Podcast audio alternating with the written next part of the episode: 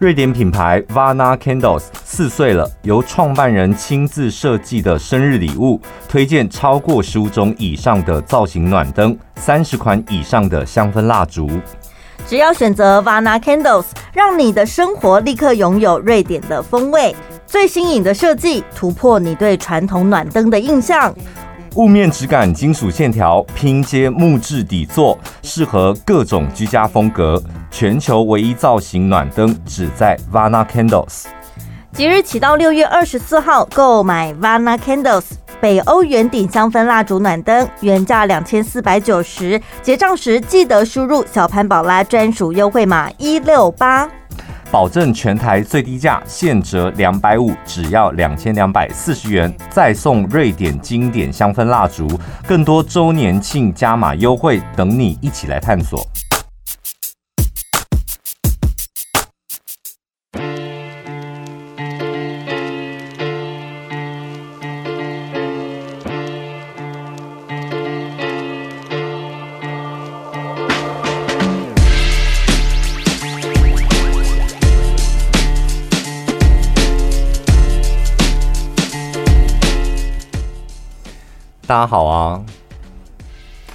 好吧，大家。哎、欸，我也在想、欸，哎，就是因为我们节目都你知道，大部分都是在开玩笑，在那边嬉笑怒骂的。就这个时间点，如果我们很嬉笑怒骂，听众朋友听起来会不会觉得不搭、啊？不是，我觉得如果他现在真的心情很不好的话。他应该也不会听到我们笑就心情更不好啊。对，所以，但是他如果真的心情很不好的这个时候，他也不会有心情听 Podcast。对啊，他根本连点开都不会点开。能够点开来听的人，表示你现在生活还算蛮有余裕的吧？哦，还是有一些休闲空闲，然后你还有那个心情跟闲情逸致，想要来听一下我们聊个天讲的话，就跟看剧一样啊，对不对？对啊。有时候你真的很烦的时候，就会觉得真我看什么剧啦，都什么时候了啊啊！不然你要干嘛？坐在那发呆哦、喔？你也没事情可以做啊，也没有朋友可以约啊。他不会听听我们聊天这样？好了，我们今天要跟大家跟大家讲的是闭嘴，因为最近真的太敏感了。嗯，有些人讲话是不看场合的。你知道有一种人，他是很爱。我觉得每个人在讲话的时候，他就是希望大家认真听我说话吧。不管你是在聊天，你在开会，你只要有拿到发言权，你都希望大家注意到你吧。对。所以呢，有些人就会使出各种手段，比如说他讲的故事很辛辣，或者是他去蹭热度。有些人去蹭热度啊，真的是蹭到不应该蹭的热度。嗯。像我们在电台，难免偶尔会有一些外宾来访啊。那天我就听到一个来宾走进来了之后，讲的很大声，这样，嗯，他说：“哦，你知道吗？那时候是疫情很严重的时候，一两百例那时候。对，现在每天都一两百例啊。对，刚开始一两百例啦，刚开始。哦，你知道那个确诊的阿贝，他每天去的那间店，距离我家不到十公尺，哎。”讲的很大声，整个办公室都听到。我心想说：“那你现在为什么在这里？”然后讲完之后，大家傻眼啊，也不知道回应他什么。对，这种就很标准的北巴贵。对，白木的高，白木的小猴子。对，我们我们像我们中部人都统称这种人叫北巴高。嗯，所以有几种讲话，你真的是要看场合。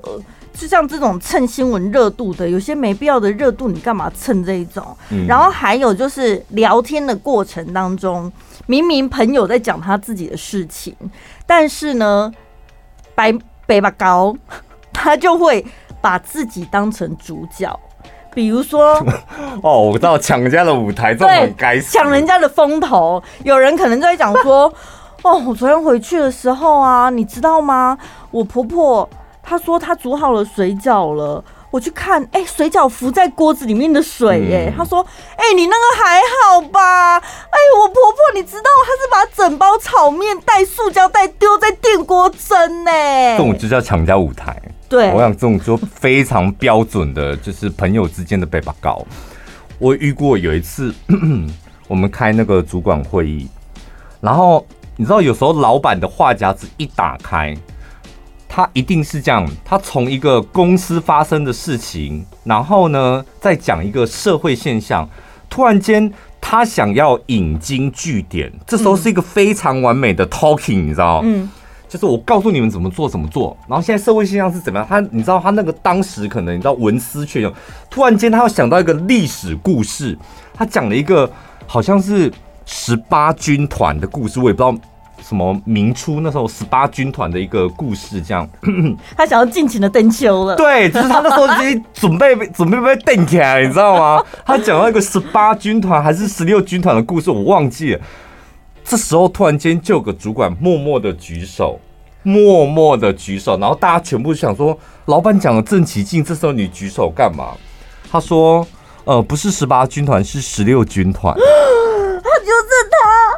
对，就是我我我不知道我们讲错，反正就是十六，然后他就是他十八，他就说不是十八军团，是十六军团。然后讲完之后，老板更小灯熊就说：“这重要吗？这重要吗？”你觉得这重要吗？这跟我讲讲的故事有关系吗？然后想问，哎、有关系啊，因为你就要讲十八军团的故事。那场面整的冷掉哎、欸，那个就是一个北巴高啊，这是个很标准的北巴高啊。干嘛插嘴？然后还有有一种是。人家在抱怨的时候，他其实就是想要情绪有个出口。然后呢，如果你这时候心里觉得也没有很认同他，那怎么办？宁可安静，你不用帮他出主意，发出一些声音就好了。对，不认同你就发出一些声音。哦，对耶，嗯，有情绪、假情绪在里面的声音，这样就好了。有的一些白目的，就是还会反驳他说：“啊，怎么会这样？我觉得你误会了吧，事情不是这样子啊。”你在讲你是不是？我就是对，我在跟朋友聊天的时候，很容易就会变成北方高，在这个部分，然后理性帮他分析，想要帮他解决。你这才不是理性的，你很常，你很常误会朋友跟你聊天的原因是什么，还有起心动念是什么。你以为朋友在请教你问题，对，然后你就会找出那个故事的 bug，然后人哪里出了错，是哪里出了错，然后提出疑问。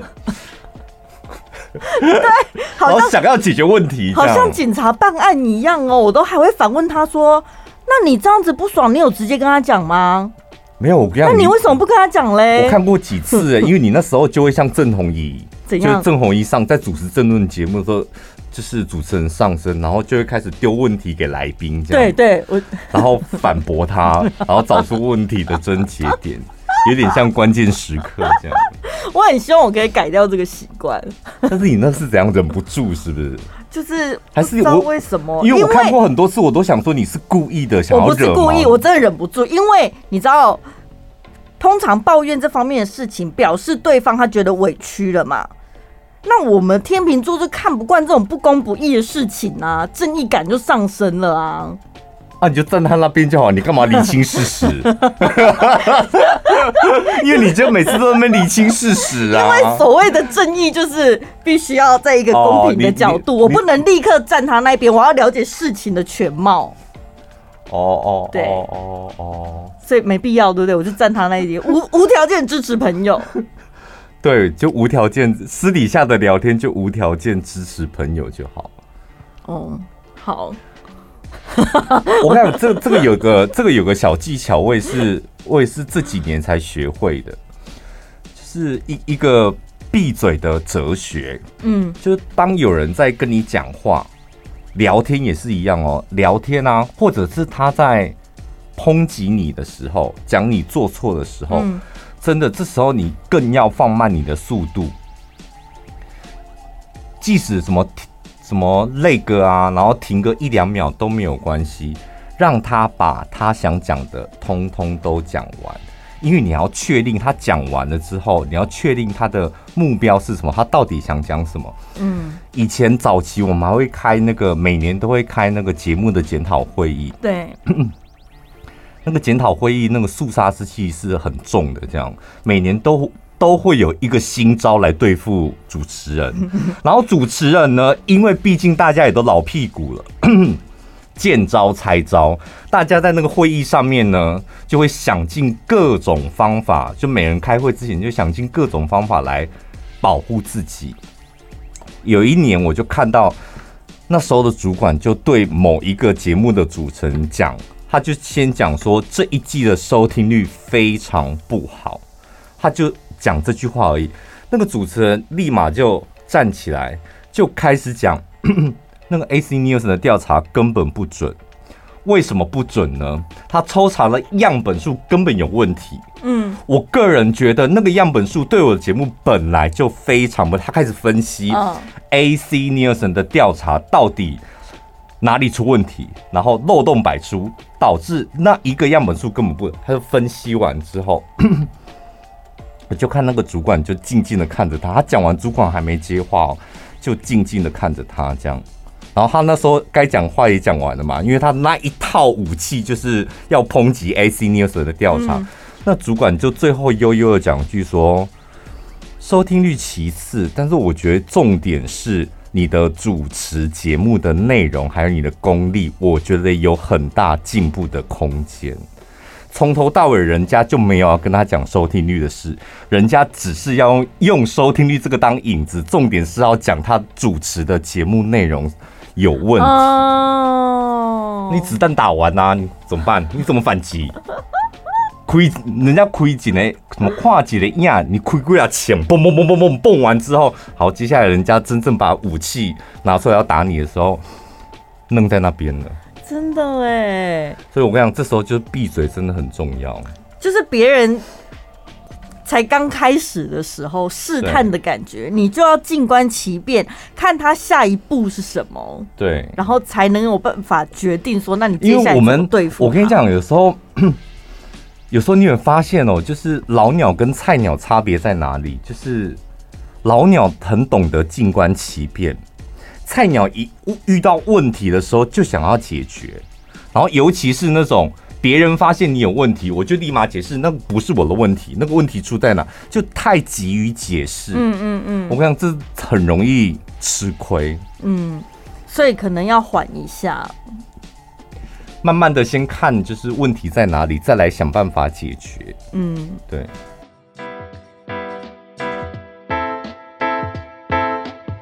每天一杯望来山金牌凤梨醋，帮助消化，调整体质。百分之百天然酿造，使用两段施工法，绝不添加米醋、果汁调和。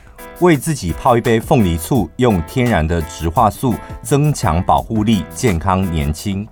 即日起到五月三十一号，凡购买望来山金牌凤梨醋第二瓶享半价优惠，只要七百二十。结账输入小潘宝拉专属优惠代码一六八，独家再送天然凤梨酵素干洗手喷剂。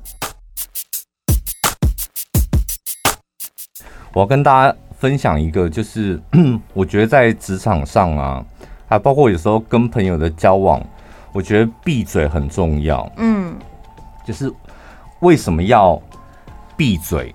就通常我自己会判断，就是如果譬如说这时候有人讲我哪里做不好，就是纠正我这样，我这时候通常会安静，然后我会安静的听别人。要讲我哪里做不好，安静的听他讲完，甚至再停个几秒钟，确定他讲完了吗？嗯，这时候我还是不要讲，就再观察一下，旁边还没有其他人要跟着一起抨击我。哦哦哦哦，因为有时候你要判断，就是 现场的状况，如果没有人是站你这一边的啊，那你这时候你就选择安静。因为我跟你讲，一打多，你的成功几率很低。对，这一场聚会有五个人嘛，你发现三个人都统一口径，然后你只有一票，另外一票你还没有办法确定，这时候选择安静。嗯，静观其变，然后再来第二件事就是你要立刻判断，就是你有多少时间你可以辩解成功。别人讲你哪里做不好，或者讲了一件事，你要花三分钟才能够辩解成功，还是花三十分钟？那你在这个场合，你有足够的时间可以辩解成功吗？嗯，比如说我们大家在开会的时候，开会的时候那个节奏是很快的，通常一件事，老板大概只会给你三十秒解释而已。嗯，所以如果你发现这件事情，你需要花三分钟甚至半个小时，你才能够完成解释、说明、执行，然后再辩解，那就干脆安静不要讲。嗯，因为这个时间点对你完完全全不利。嗯，不是一个适当的时间点。我那时候刚进。刚进电台的时候，不是当记者吗？我记得有一年呢，有一个爆炸案，大概在凌晨，不不，早上七点多吧，我就接到了 一个主管的助理打电话给我说哪里发生爆炸案，然后我知不知道要赶快去采访这样，然后我就说好，那我现在就立马去采访，这样去案发现场。等我要出门的时候，那时候我的。当记者的主管就打电话给我说：“我要出门了吗？”然后我就说：“我要出门了。”他就指派我说：“那你去医院，因为已经有人死了，你去医院做一条医院的新闻。我去案发现场，所以有两个人指使我，一个是主管，一个是那时候我的直属的主管，这样等于是有两主管的助理打电话给我，跟另外那时候我的主管打电话给我。然后我就是听我另外那个主管的话，不就跑去医院采访了吗？嗯。采访，然后也连线完了，回到电台的时候，我就看到这两个主管，同时他们两个就刚好在窃窃私语，然后就看了我一眼，然后就跟我讲说我去哪里，然后我就说我去医院采访啊，然后他说真的吗？然后旁边那个叫我去医院的那一个主管，那一个主管，哦、他也看着我。然后也看着那个主管，他完完全全没有帮我辩解的意思，因为我就是听了他的话才去医院的嘛。嗯，然后他们就两个人用的那种眼神，就是我当下就觉得，哦，他们两个人已经达成共识，就觉得我早上应该是去偷懒，嗯，然后根本没有去案发现场。那时候我就一句话都不讲，我也不想辩解，然后我就默默的回到我的位置上面。然后大概回到位置上面，大概三十秒过后，实在太想哭了，就立马冲进那个录音室。呃，那一间有鬼的那一间是 C 室，就冲进去。或像我讲过，冲进去，然后就把门关起来，然后麦克风打开，因为会亮红灯，就在里面哭。哎，我说那时候真的觉得太委屈，就为什么我就是听你们的话去做那些事，然后你们还怀疑我去偷懒这样。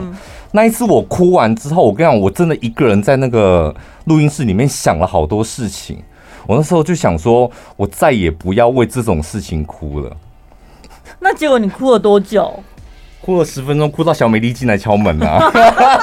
然后听完讲完之后，她跟我一起哭，欸。哎，我觉得你好可怜哦。真的有趣，不就是赶快新闻做出来，他们就没话讲了。我跟你讲，那时候很诡异哦。我跟你讲，有时候就是这样。就是你也不要去找误会什么，为什么会发生？发生原因那时候我还 live 连线呢、欸。嗯，七点不是到医院去了吗？八点我就连线了，九点我又连线，所以我十点回到电台。嗯，我在连线的时候，他们一定有听到啊。对啊，或者他们没听到，我不知道为什么什么原因，他们要怀疑我说早上去偷懒。是不是你那时候新闻做的很烂，连线内容就是说在家里讲也讲得出来？我不知道，我不知道那个没有任何数字啊，或是医生说法之类的。我跟你讲，那时候我的判断就是这样，就是我是一对二嘛，嗯、所以两个人误会你，那是一个三个人的场合，你这时候再去辩解一点意义都没有。就是干脆就选择闭嘴，然后选择安静。对，所以像刚刚小美丽去敲你的门，跟你一起哭，就是很好的示范。像我还在问说，为什么他们不相信你？你干嘛不做新闻呢？就是一个北巴搞的示范，对 不对？你新闻是不是讲太短，人家没听到啊？你真的有 life 连线吗？真的欸。所以有时候闭嘴真的，我觉得挺好。以前小时候很冲动啊，就是别人讲什么话，你都会急着想要。老板问问题也是啊，总觉得抢第一个回答就是很秋啊。我 我先想到了，我比你们早一先想到，然后早讲想出一些想法，这样我就觉得很得意。但后来发现，就是什么都慢一点，慢一点真的比较安全。对。因为有的时候啊，你冲第一线，或你就是极力想要求表现嘛，可是你得到的回应却不如意预期，甚至别人觉得你很白目，就是因为其实你可能都只考虑到。我跟你讲，像我爸就是那种讲话很急的人，嗯，他从以前小时候就这样，我就我永远都觉得他和蛇弟都在跟我妈吵架，因为他就讲没几句话，你就开始他发现他讲话的速度很快，然后很大声。小时候我只觉得他很好像很爱跟人家吵架，然后呢，后来慢他他除了跟我们家人讲话是这样，他跟他的家人爷爷奶奶啊、姑姑啊、叔叔讲话也都是这样子。我我永远都觉得他很容易跟他吵架，但长大之后我才发，我现在我才发现，其实他那个不是什么讲话快、讲话急，或是想跟他吵架，他那种有时候是一种爱的表现，你知道？就我对你。我我因为很着急，很担心，觉得这有问题，想急于帮你解决，说啪啪啪啪啪啪，嗯，就一直讲，一直讲，然后赶快讲这样。但有时候你讲话讲太快，讲太急，我跟你讲，别人感受到不到你的爱，人家可能会感觉什么咄咄逼人，就是觉得你咄咄逼人呐、啊。然后现在我们长大之后，我们体会到哦，他他不是那么咄咄逼人，不是想要跟他吵架，他可能出于关心、着急什么的，那来不及啦，因为所有的人都远离他啦。嗯，真的哎，很吃亏。我跟你讲，这种人真的很在职场上也是，有些人就是讲话讲得很快，很着急，这时候你很容易会被人家误会，误会没有那么容易解开，你倒不如就选择安静一点，慢慢讲。所以奉劝大家，讲话之前可以先停下来，嘴巴要出出口之前，你先再想一下，先再感受一下。因为大部分的反应都没那么快了，我觉得，就是你没有办法辨别现在这个讲话的场合对你是有利还不利的。嗯，那你倒不如就是静静的看，先静静的观察，然后安静或是闭嘴，并不是叫你妥协，就你可以选择下一次。或是听完他仔细讲完之后，你再表达出你真实的感受。下一次的空间跟时间可能比较有利于你的时候，你可以好好的讲，你这时候再来讲。对，好，所以我们今天呢，要特别挑一个听众朋友送个礼物给他。嗯，这是刘静豪九四九七，他说是最棒的 Podcast。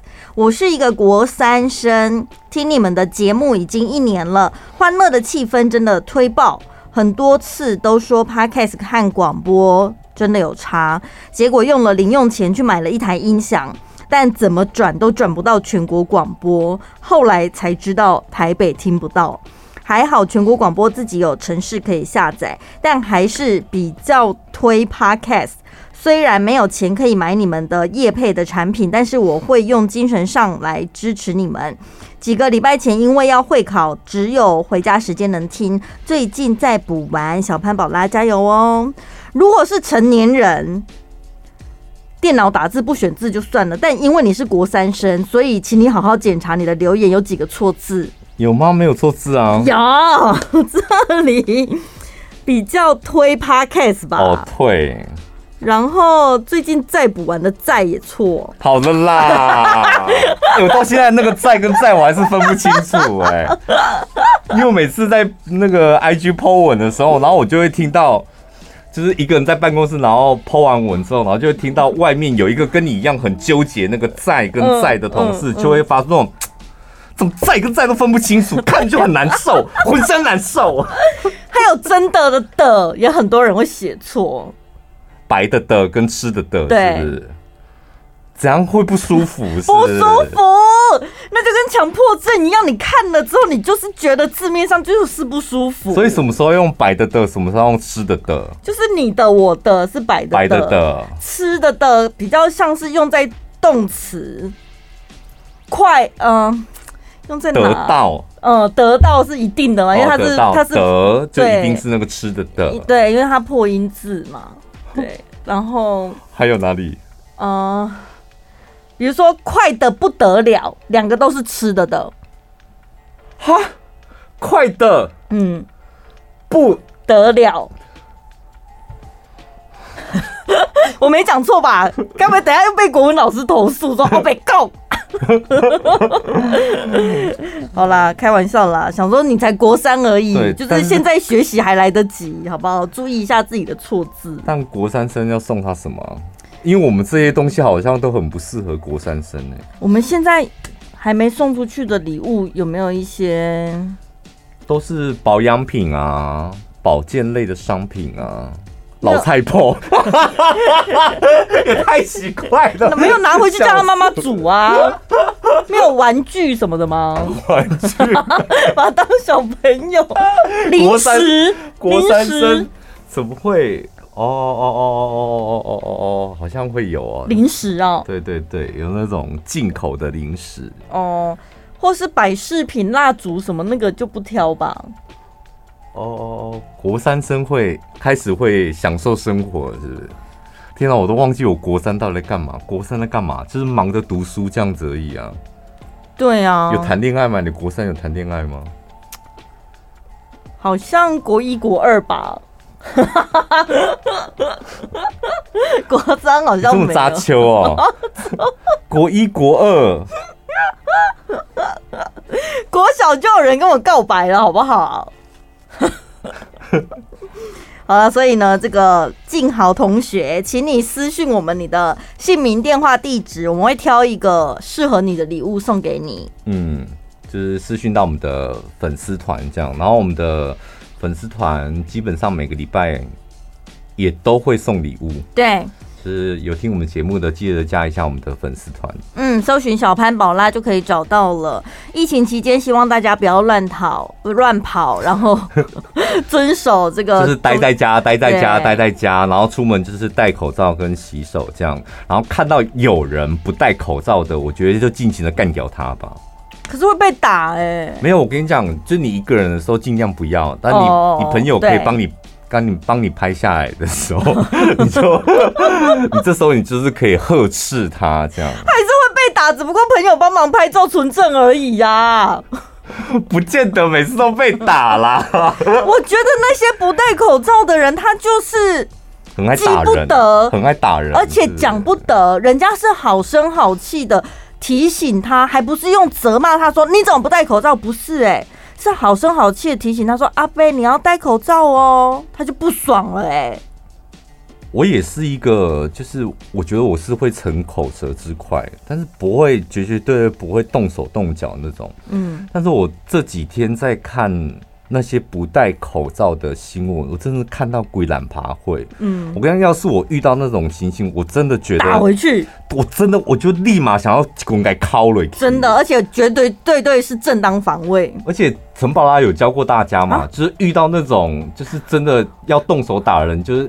踢他懒趴，他每次都说，他每次只要看到这种新闻，然后被打那种，阻止人家叫人家戴口罩，就被他打。我说你为什么不踢他懒趴？为什么为什么每一个你都要踢他懒趴？你这么好踢吗？不是，因为有很多那种教防身术的，不是都说找身体软软的地方是很好攻击的吗？不然你揍他肚子也可以啊。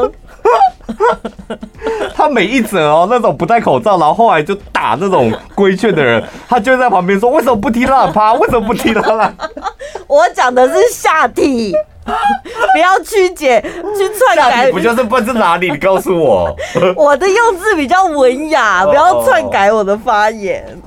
所以希望大家在家里多多听我们的节目，然后也希望我们节目可以让你开心一点，好不好？下礼拜见，拜拜。